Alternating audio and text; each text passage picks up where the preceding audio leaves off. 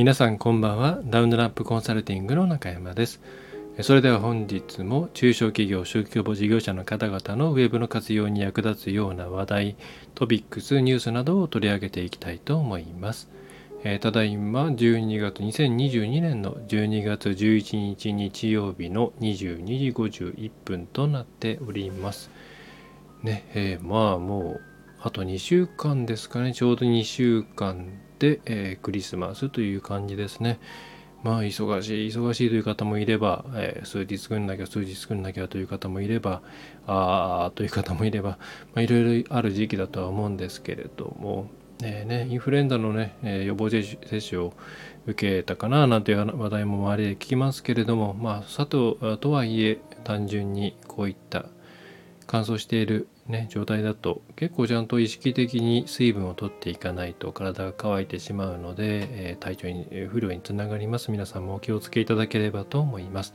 私はもともとは、ね、よくペットボトルとか、まあ、そんなもので済ましていたんですけど最近はいわゆる牛乳パックみたいなサイズですかね、えあれを1日必ず、まあ、1本以上は飲むようにというのを意識づけてやっています。実際はもうちょっと飲った飲んだ方がいいみたいなんですけれどもね、えー、何でしょう。意識的に飲むというところが大事みたいなので、えー、なんとなく体調が悪いなという方は結構そういう脱水になっている方も多いみたいなので注意していただくといいかもしれません。はい。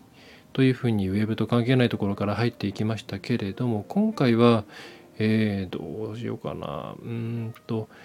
すいません。これね元ネタ僕ねどこかのニュースで見たネタでああこれ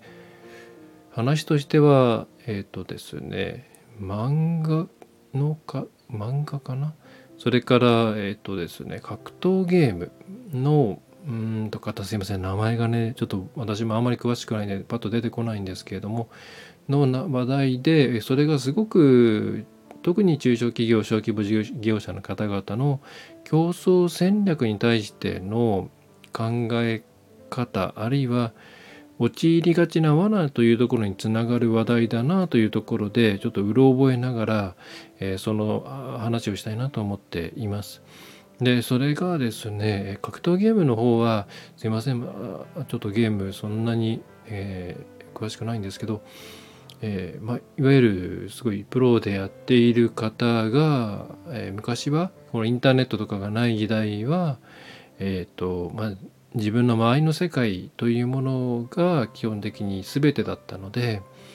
えー、その中で例えば通っているゲーセンですよねゲームセンターのところで、えー、周りよりまあ圧倒的に強いというところでまあ俺最強だとか、えー、俺強えともう誰にも負ける気がしねえみたいな、えー、そういう気持ちになれたしそういうところを目指し目指すことに何て言うんでしょうねあまりためらいと言いますか、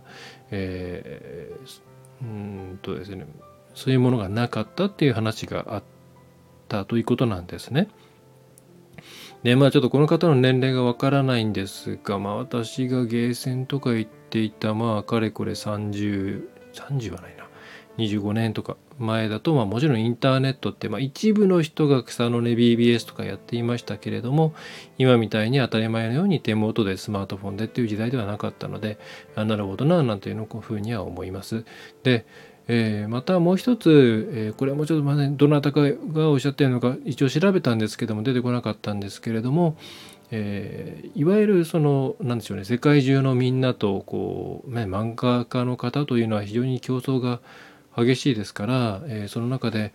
えー、いろいろな漫画と自分をね他の作者の方と比べていったりしているのが今の現状だと思います。でそうではなくって昔例えば駆け出しの頃であったりしたら、えー、自分たちのその何でしょうねプロになりたいと思って漫画の練習をし合っている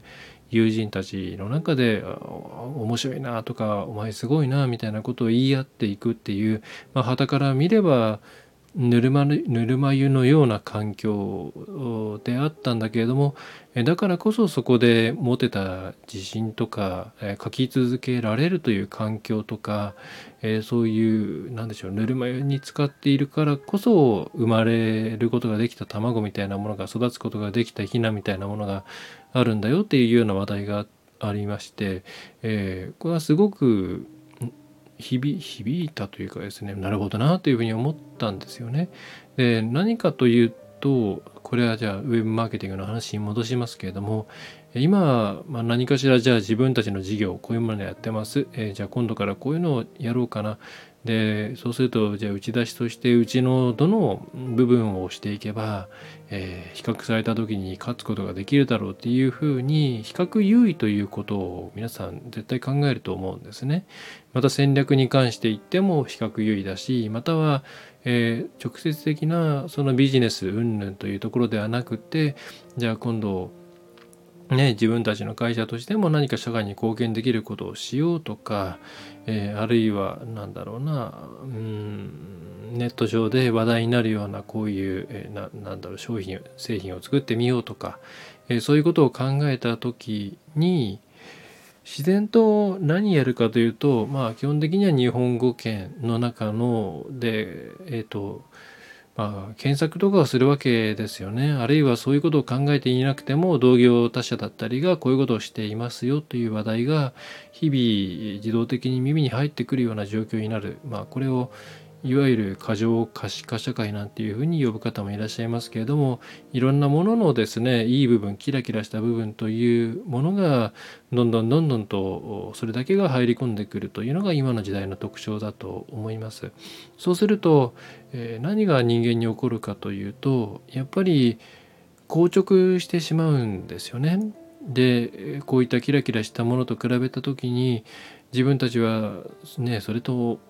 戦えるようなものを持っているのかあるいはそれを半年1年で開発できるのか、えー、それから何でしょうね、まあ、そもそもここで太刀打ちできるのかみたいなことを考えてしまってうーんこういうこと堂々と、えー、バーンとうちはこれがすごいですよって言っちゃってもいいのだろうかとかこういうことをやったところで意味がないんじゃないだろうかとか、えー、そういうことをどうしても考えてしまいやすくなっていると思います。もちろんそうじゃないよっていう方もいればですね、まあ、むしろそれが自分たちにとっての、うん、モチベーションになるんだよっていうような方もいると思いますしまた商売の対象が全国ということであれば、まあ、そういった戦いになってしまうということも実際あるとは思うんですね。ただここで皆さんに一度考えていただきたいのは果たしてそうやって見える世界の上積みですね上積みの世界の中で勝つということまで必要なのかということなんです。またそこと比較されないで勝つ方法はないかということなんですね。そして多くの中小それから、えー、小規模事業者の方々は、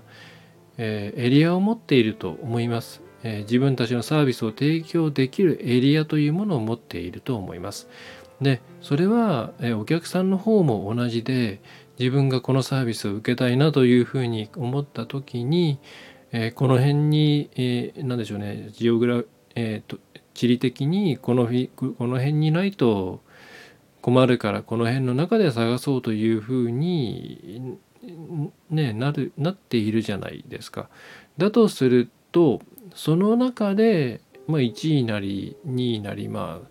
選択肢の中に入るようなところにいれば基本的には商売というものは成立するしそれ以外の証券外のところにあまり露出をしたところで、うん、パブリシティの獲得とかそれから、まあ、巡り巡って自分の証券のところに帰ってくるとか、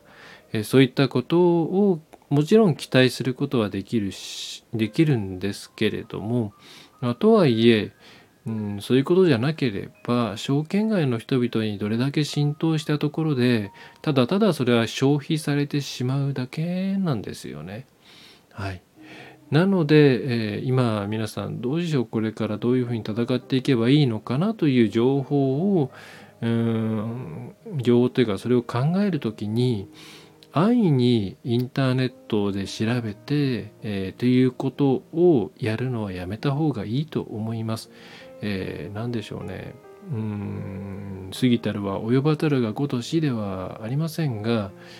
そんなですね検索できる範囲でナンバーワンになるなんていうことは、まあ、ほぼほぼ不可能なんですよね。でそれはもともと先行でいろんなことをしてきた企業さんっていうのは大規模なり中規模なり小規模なりありますしまた世の中に出てくる情報で、まあ、キラキラしてるものはそれなりのいろいろ外部のアシストであったり見せ方の工夫などがされていることが多いですから、えー、自分たちと比べた時にいやいや自分たちの方がこんなすごいんだよっていうケースっていうのは、うん、あんまり多くはないと思うんです。でそれを別に気にしなくていいはい。それはですね、範囲を広げれば、凄まじい会社、すごい人いるのは当たり前なんですね。それは世界レベル、グローバルでいけばもっと広がっていくでしょう。でも、じゃあ皆さんがね、価値を提供していく、えー、証券の中で、それを追い追いかけ続けることにリソースを割くことが果たして皆さんの目の前のお客さんあるいは将来のお客さんのためになる投資なのかというとそれは多くの場合やりすぎだと思うんですね。はい、なので情報を集める場合は、まあ、地元の情報ですね地元というかその証券内の情報証券内で何が求められているのかどういう人たちがいるのかどういう家族構成なのか普段何を困っているのか気候的にどういう問題があるのかあるいは何か自説的に、えーと、定期的にこういうことがあるのかとかそれから競合は一体どういうところでどういうところをしていて、えー、認められているところはどこなのか不満を持たれているところはどこなのかこういったローカルなローカルというか地域のその証券内の情報というものを、ま、割とネットではあんまり集まらないのでどちらかというと足とかですねリアルの世界で集めていってその上で、えー、じゃあうちはここを押し出してきたらこういうお客さんを取れるんじゃないかというふうに、えー、あくまでその自分たちの影響範囲のエリアの中だけでまずは考えていくことを、えー、お勧めします。そうするとあのそれほどですね何でしょうまあそのグローバルとか日本全国を対象にして考えている時に比べたらかなり、うん、様相が変わってくると思うんですね。あいろいろできることあるじゃないのと。はいね、あの動けないで何もしないというのが一番良くないですし、えー、だからといって全国で1位になるようなことを目指してなんか大きい借り入れをして大きなことをやるっていうのも実際そんなことをですね皆さんのお客さんが求めているかというとそうまあねもちろんそれは品質が良かったりスピードが速かったり安ければそれはそれでいいんですけれどもまあそこまで求めていなかったりするわけですよね。ええそこはまあバランスなわけなんですけれども、えー、ここで、えーまあ、改めてまとめるまとめとしてえー、言いたいことっていうのはあまりにも今情報というものがもろもろ見えてきてしまっているのでえー、っとですねいきなり全てを見て比較自分たちと比較をしていくと、えー、高確率で潰れてしまいます。はい、潰れるっていうのは別に会社が潰れるとかそういう意味ではなくて、えウェブのマーケティングをするという時にそれをちゃんとやっていくことが自分たちも戦っていけるかなみたいなそういう気持ちがなえてしまうということって結局うんまあ今まで通りということになってしまうんですね。でそうではなくってあくまで自分たちのせあの影響すべき範囲内の中で、え、戦うことを考えてじゃあそこで戦うためにはこういうことがあればいいよねと。それを、まあ、ネットだけではなくリアルの世界ですよね。オフラインでの調査なんかも含めて、えー、作っていきそれを実際にこうチラシなんかとかホームページの記述なんかで試していくことによって、えー、商売を作っていくと、まあ、伸ばしていくという形で全然問題ないですと。はい。えー、あまりにも見えすぎる社会というものに飲み込まれすぎないでくださいねという話題でした。はい、これまあ非常にあの何でしょう商売に限らず今こういう傾向があると思うんですね。非常に生きづらい世の中になっていると思います、えー、SNS とか SNS 疲れとかよくね言われましたけれどもそれは根っこはこれと同じ話題だと思いますしうーん結構あの何でしょうね他と違うとこは何ですかっていうまあこちら側から私はあまり投げない、えー、質問ではありますが